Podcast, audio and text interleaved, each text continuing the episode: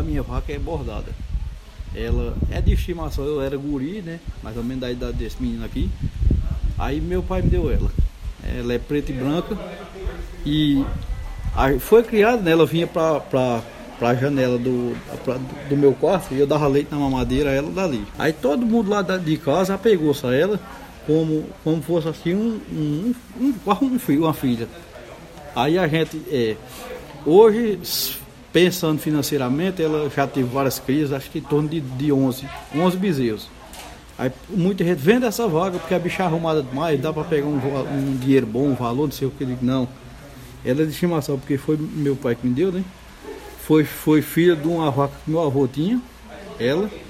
E hoje eu, meus irmãos, pai, mãe, um filho, é dois filhos que eu tenho, né, são apegados a ela e ela é considerada como de estimação. Aí de, de, fizemos um decreto. Se, se nós vender essa bicha, vai ser um problema para a família.